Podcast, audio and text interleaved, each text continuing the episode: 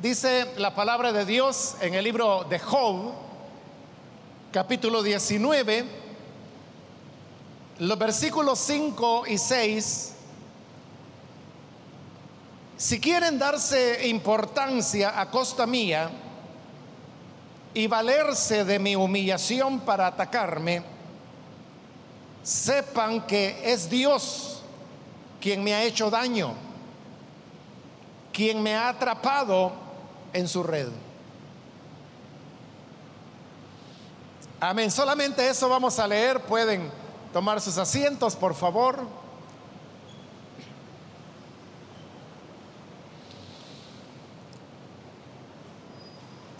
Hermanos, este día hemos leído la palabra del Señor en este libro de Job. La historia de él es bastante conocida y Job fue un hombre que e, era justo, recto delante de Dios, que no solamente cuidaba de sí mismo, sino que también de, de sus hijos. Él tenía diez hijos, entre varones y mujeres, y siempre les había enseñado del bien y él procuraba hacer en todo la voluntad de Dios. Pero de repente comenzaron a venir sobre él una serie de desgracias muy graves que lo llevaron a perder a toda su familia, todos sus bienes, incluso su salud, y quedar en, un, en una desgracia absoluta. Entonces sus amigos vinieron para consolarlo, pero estos amigos de Job tenían una idea que era que las desgracias o las cosas malas que le podían suceder a una persona eran consecuencia del pecado que esa persona hubiera cometido.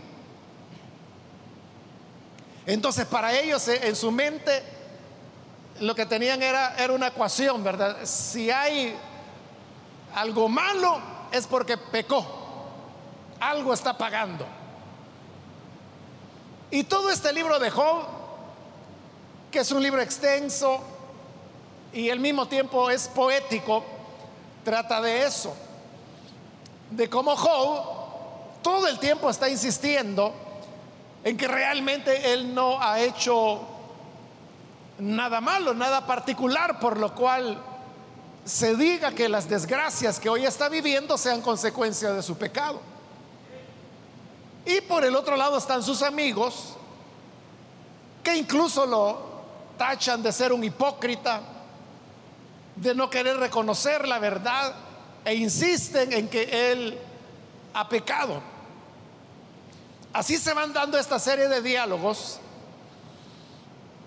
que están, hermanos, son redactados de una manera muy hermosa porque como le digo, este es un libro poético, entonces tiene muchas figuras, muchos elementos retóricos hermosos que se usan, pero en el fondo ese es el tema.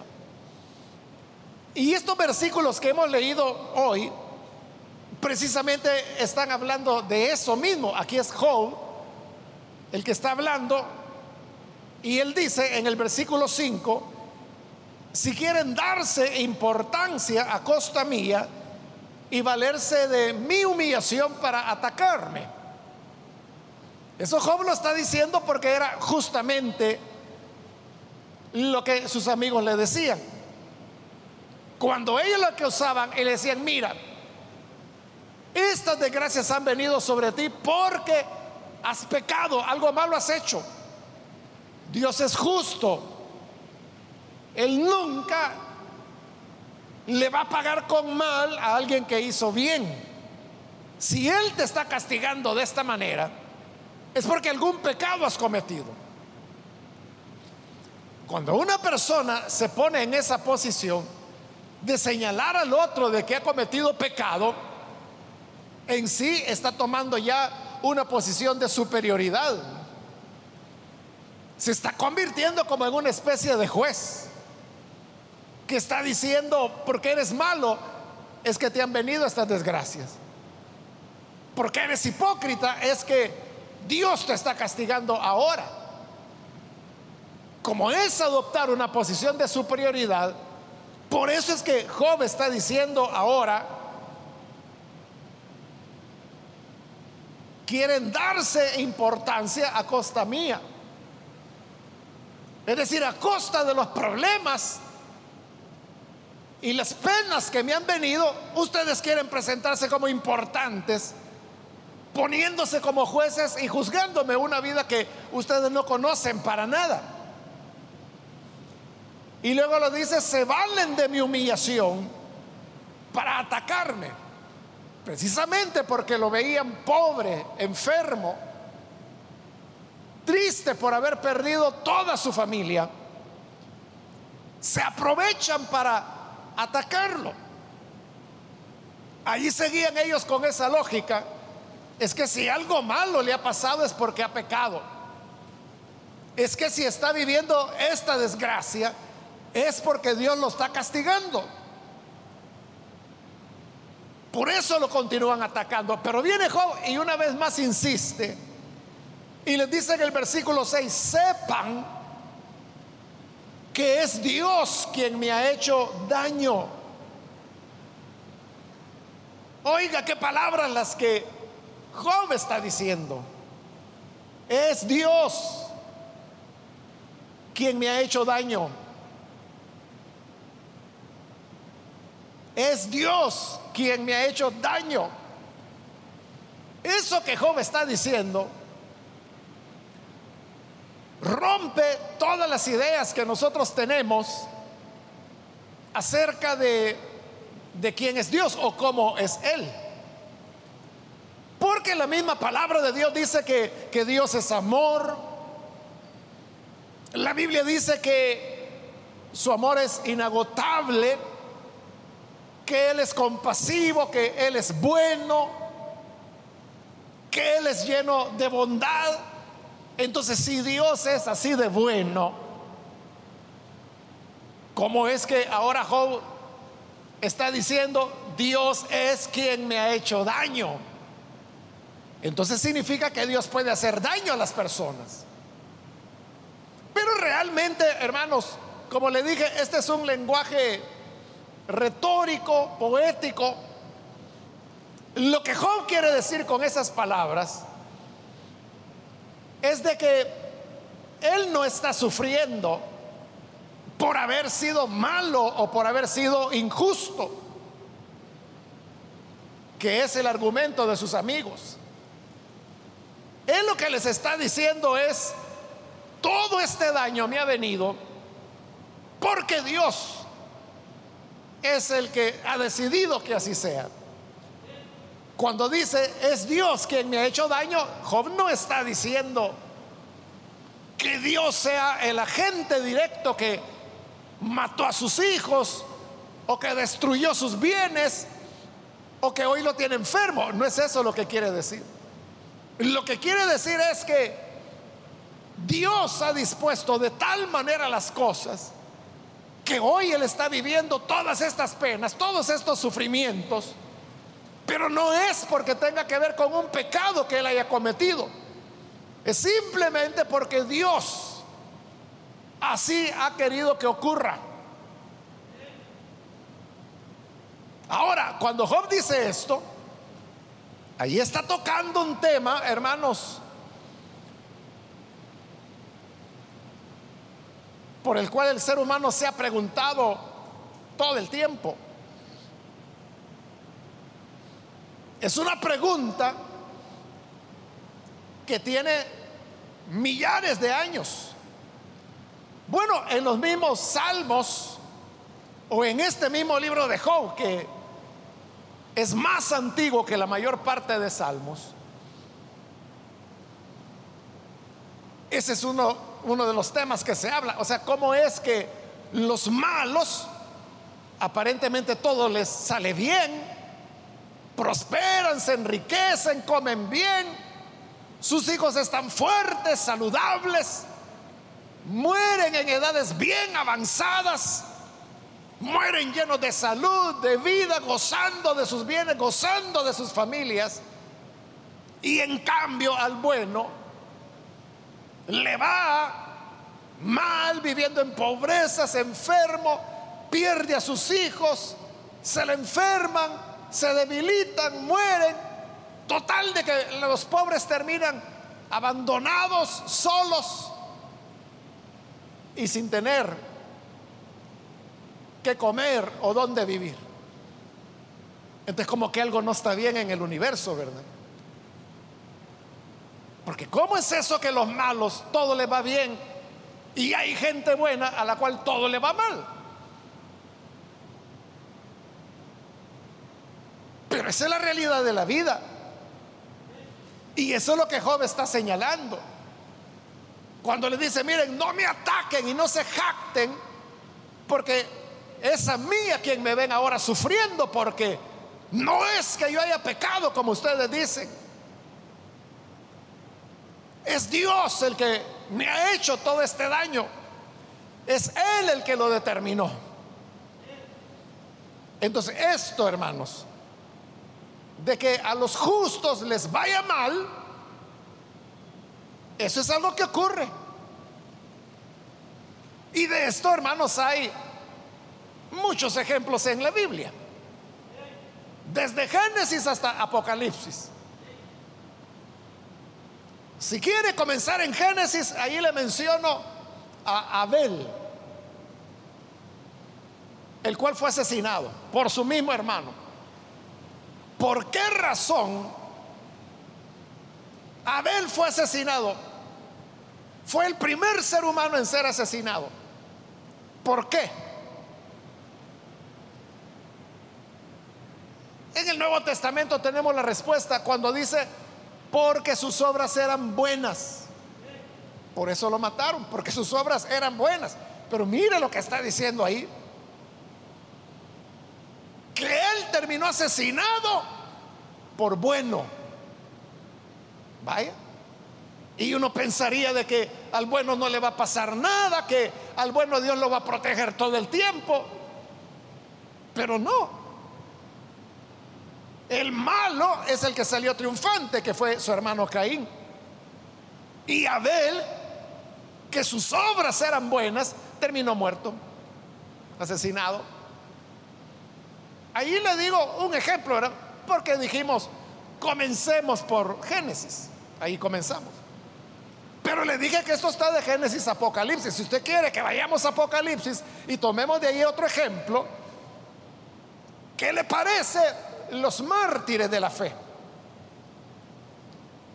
Capítulo 6 de Apocalipsis, donde las almas de los mártires dice que estaban debajo del altar de Dios y que le decían al Señor, ¿hasta cuándo vas a juzgar a los que nos dieron muerte? ¿Hasta cuándo vas a vengar nuestra sangre? ¿Quiénes eran esos asesinados? Los justos, los fieles. Por eso son mártires. Porque fueron mártires no por andar metiéndose donde no debían, sino que porque eran justos, porque eran santos, por eso los mataron. No por ladrones, no por chismosos, no por metidos, no. Fue por vivir fielmente a Dios. Y así, hermanos, podríamos pasar por cada uno de los libros de la Biblia y esto lo vamos a encontrar. Así son las cosas. Que a veces al bueno le va bien, pero hay veces en que al bueno le va mal. Ahora, aquí el punto es, ¿por qué? Esa es la, gran pregunta. ¿Por qué? Y esa es la pregunta, como le digo, que por milenios el ser humano se hace. ¿Y por qué el ser humano se hace esta pregunta? Por lo que le dije al principio, de que todos mentalmente tenemos la idea que si alguien es bueno le tiene que ir bien. Y si alguien es malo le va a ir mal. Por lo tanto, si a alguien le está yendo mal es porque ha pecado. Como Job, que le fue muy mal. Pero Job dice, no, yo no he pecado. Y ustedes se aprovechan de mi desgracia acusándome de pecado.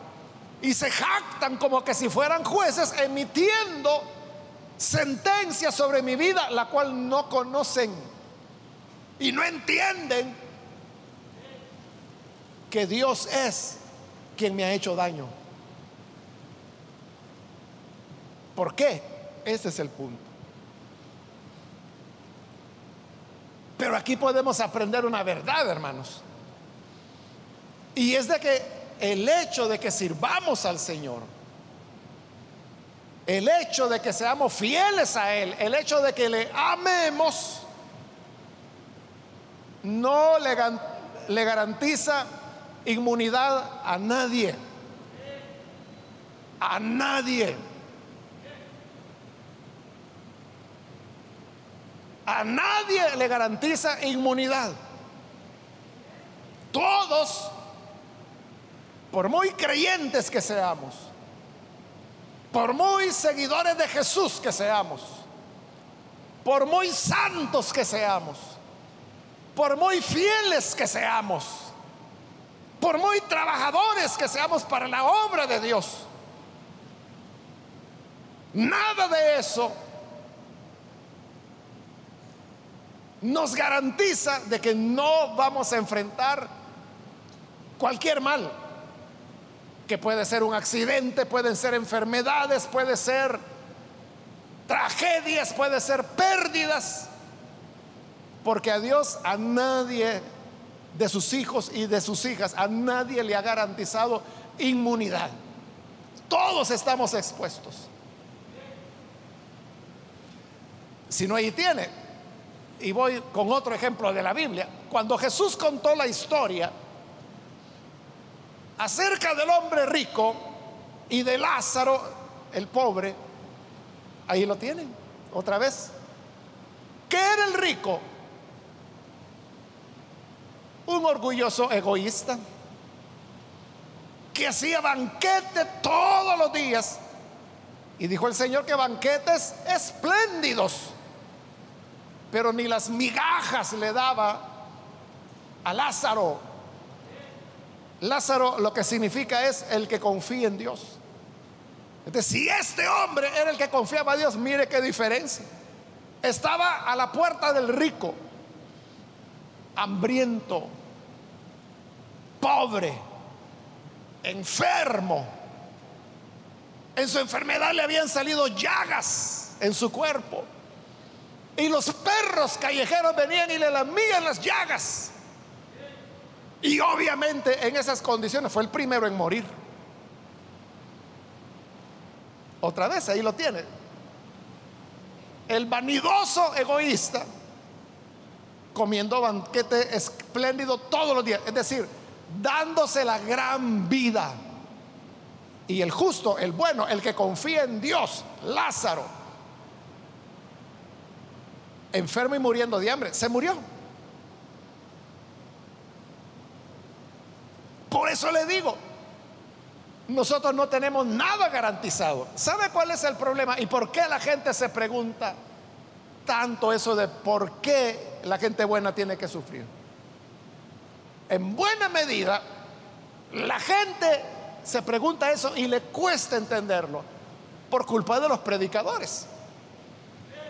Porque los predicadores son los que muchas veces le dicen a la gente, cree en Jesús, sigue Jesús, Él lo va a bendecir, va a rescatar a su familia, le va a dar trabajo, le va a dar salud. Si está enfermo, lo va a sanar. Si está solo, le va a dar una nueva familia. Le va a dar razón de vivir, le va a dar felicidad. Va a reparar su matrimonio. Y si no tiene esposa, le va a dar una novia. O sea, le ofrecen todo a la gente la gente se va formando con la idea de que en Dios no le va a pasar nada. Y que todo va a ser felicidad y que todo va a ser risa y risa y que nunca va a estar desempleado y que nunca se va a enfermar y que no le va a dar COVID. Pero ese es un engaño, es una ilusión.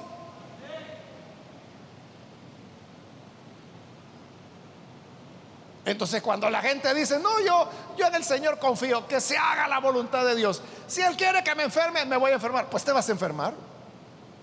Sin duda. Es que tú no tienes ninguna garantía, tú no tienes nada que te proteja, te proteja no tienes ninguna inmunidad. Cuando nosotros entendemos que así son las cosas, entonces es cuando estamos preparados para lo que venga en la vida. Porque hay muchos creyentes que se apartan del Señor, que le dan la espalda a Jesús. ¿Por qué? Porque pensaban que nunca les iban a tener un problema, que nunca iban a tener una pérdida. Mire a mire a Lázaro, mire a Abel, mire a los mártires, mire a José, el hijo de Jacob. Mire a los israelitas en Egipto. Mire a Timoteo, enfermo. Mire a Eliseo, muriendo de la enfermedad que padecía. Entonces, ¿cuál es la diferencia con los impíos? No la hay. El mismo mal que le puede venir a un pagano le puede venir al más fiel servidor de Dios. Lo importante es que nosotros tengamos claridad que cuando algo ocurre en nuestra vida, sea bueno o sea malo, es Dios quien lo hizo. Es Dios quien ordenó las cosas para que así ocurriera. ¿Por qué Dios hace eso? Hermanos, porque este es el universo en el cual vivimos. El mundo en el cual vivimos es un mundo herido por el pecado. Y como el mundo está dañado por el pecado, este no es un mundo perfecto. Este no es un mundo perfecto. En este mundo hay injusticias, en este mundo hay desgracias, en este mundo hay sufrimiento, en este mundo hay muchas cosas que no deberían suceder, pero suceden. Entonces, ¿qué hace Dios? Que en medio de todo el mal de este mundo, Él ama a sus hijos, por supuesto. Pero esto de amarlos no los exonera del sufrimiento. Lo que Él sí hace es que cuando llegan esos momentos de dolor, Él siempre está a nuestro lado. Y además hay un sentido de propósito. Como lo dice Romanos, Pablo en su carta a los Romanos. Él dice, porque todas las cosas ayudan a bien para el bien de los que le aman. Es decir, hay un propósito. Es lo que Job está haciendo ahí, hermano. En los primeros capítulos, los primeros dos capítulos de Job, usted sabe, si ha leído el libro, usted sabe que el libro comienza con Dios hablando con Satanás. Y Satanás le dice a Dios, no, claro, si Job te sirve, ¿cómo no te va a servir? Si tú lo has enriquecido, le has dado muchos hijos, lo has hecho millonario, ¿cómo no te va a servir? Pero si él viviera problemas y sufrimiento, en la cara va a blasfemar contra ti, en tu misma cara. Entonces Dios le dijo, quítaselo y ya vas a ver de qué madera es mi hijo. Satanás le quitó todo. Y hasta la esposa de Job, la misma esposa, le dijo, ya que todas las desgracias le habían venido, su esposa le dijo, Job, y todavía sigue siendo íntegro. ¿Cómo es que sigues creyendo en ese tu Dios cuando nos quitó nuestros hijos, nos quitó nuestros bienes, nos ha dejado pobres? Estás enfermo, sarnoso, porque fue una sarna la que vino sobre Job. No, le dijo la señora, maldice a ese tu Dios y muérete ya de una vez. ¿Y qué le dijo Job? ah, mujercita, a mi hija. Has hablado como cualquier tonta. De Dios recibimos las cosas buenas. ¿Por qué no vamos a recibir lo malo?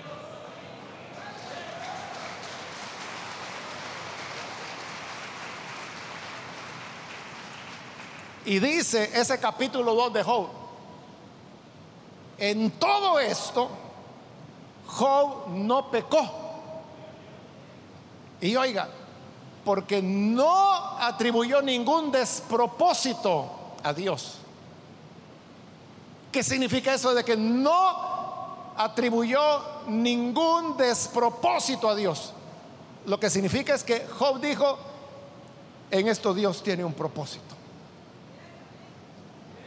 Y claro que lo tenía. Al final del libro lo podemos ver. Y cuando Dios habla, porque los capítulos finales de Job es ya Dios hablando. Y Dios le dice a los amigos de Job, ustedes juzgaron injustamente. Es decir, Job tenía razón.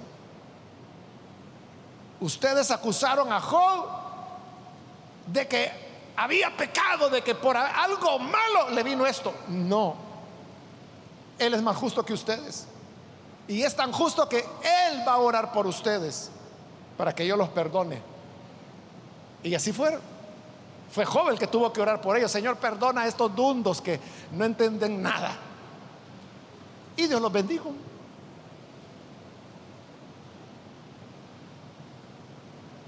Y luego viene el propósito de Dios, que es cuando Dios le devuelve más abundante todo lo que él había tenido antes y que había perdido. Ahí está el propósito de Dios. Por eso le digo, en la vida aunque ocurren estas cosas, hay un sentido de propósito.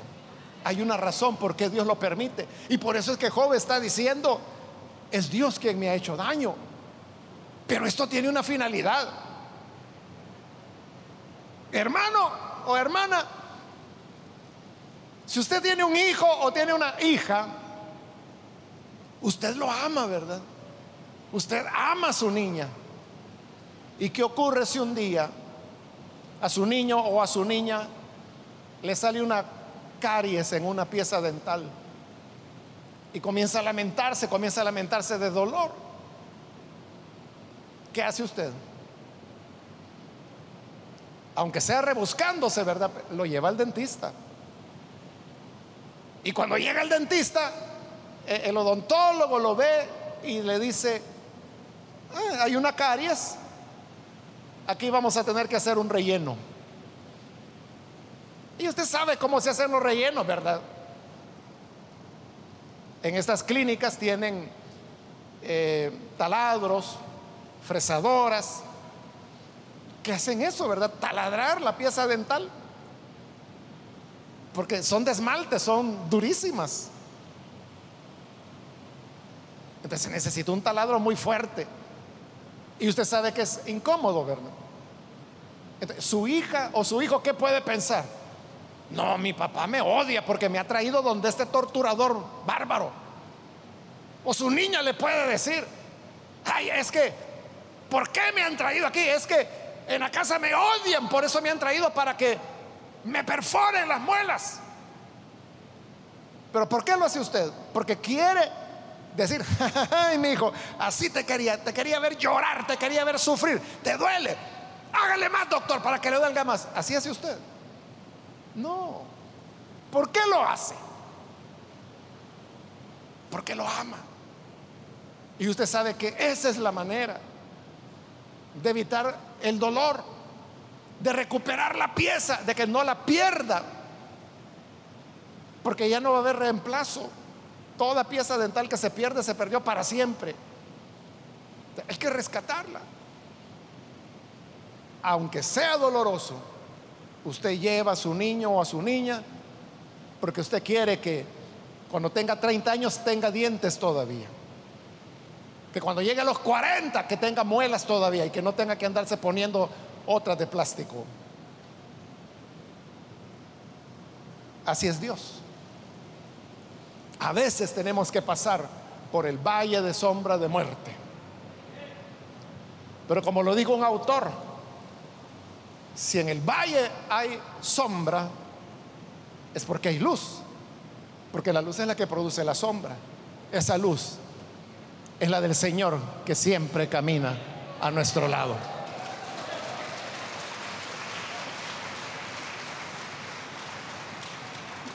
Yo termino, hermanos, recordando las palabras de, Pedro allá en su primera carta, capítulo 3. Él dice, hermanos, y eso incluye a las hermanas, ¿verdad? No se sorprendan del fuego de la prueba cuando venga a ustedes. No se sorprendan.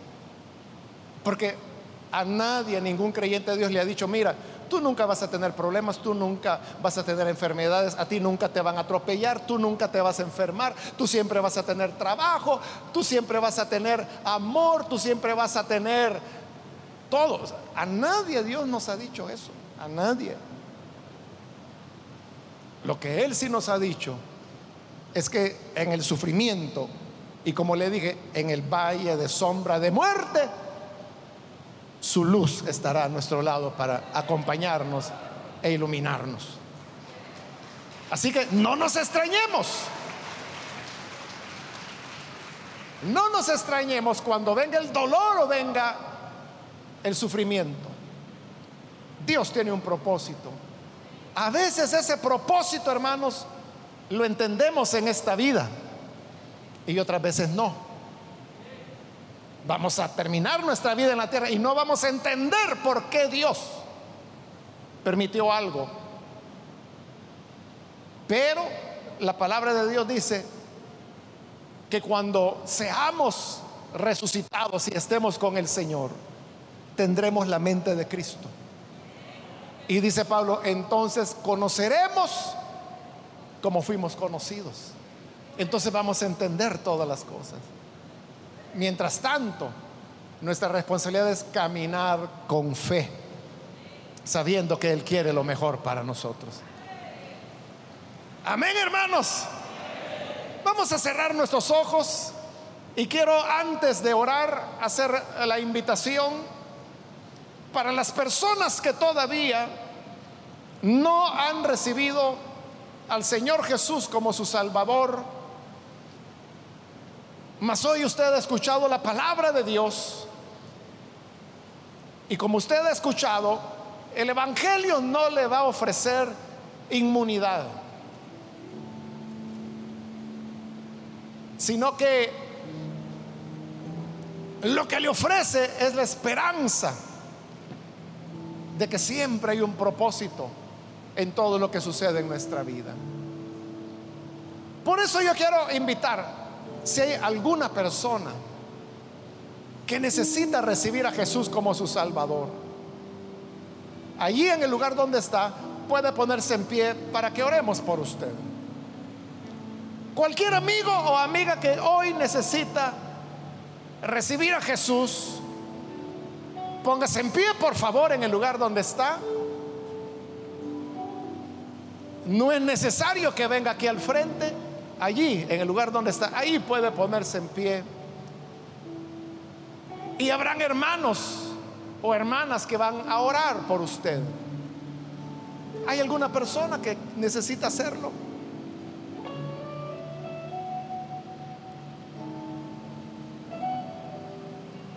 Puede ponerse en pie en este momento. Venga el Hijo de Dios. Es cuando Él tiene para usted respuestas.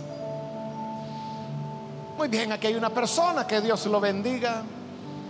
Alguien más que necesita recibir al Señor puede ponerse en pie. Y vamos a orar por usted. Hay otra persona que necesita a Jesús. Aquí hay otra persona, Dios la bendiga. ¿Alguien más puede ponerse en pie en este momento? Hoy es cuando Jesús nos está llamando. O si usted se alejó del Señor Y se alejó precisamente por esto. Porque usted dice, no, si yo soy creyente, pero me enfermé. Yo soy creyente, pero mi hijo tuvo un accidente. Claro, los diez hijos de Job no solo tuvieron un accidente, los diez murieron. Pero Job siguió amando al Señor. Como él lo dijo, de él recibimos lo bueno. ¿Por qué no voy a recibir lo malo?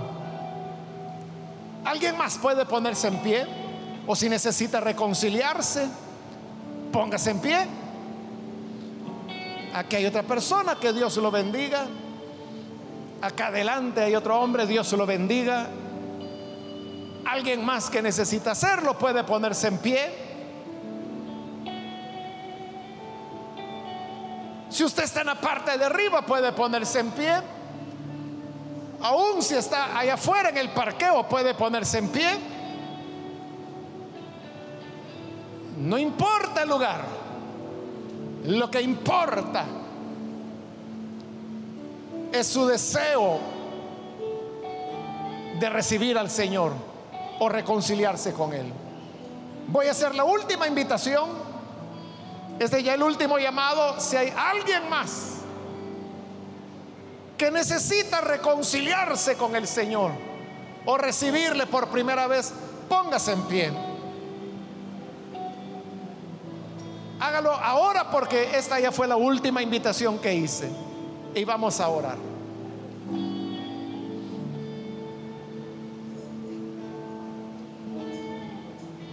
A usted que nos ve por televisión, le invito para que se una con las personas que aquí están recibiendo al Señor. Hágalo usted también. Ore con nosotros. Señor, te damos las gracias por las personas aquí en este lugar y también a través de televisión, de radio, de internet, que hoy están creyendo a tu palabra, recibiéndote como Salvador. Te ruego, Padre, que bendigas a cada uno, les cambies, les transformes, les des vida nueva y ayúdanos a tener una fe férrea, invencible de que todo lo que hagamos sea, Señor, no por la recompensa o no por creer que nunca tendremos males, sino por ser tú quien eres. Ayúdanos entonces a no atribuir ningún despropósito a ti y seguir confiando que es verdad tu palabra que dice que todas las cosas ayudan al bien de los que te aman. Que así sea, Padre amado, por Jesucristo nuestro Salvador. Amén. Amén.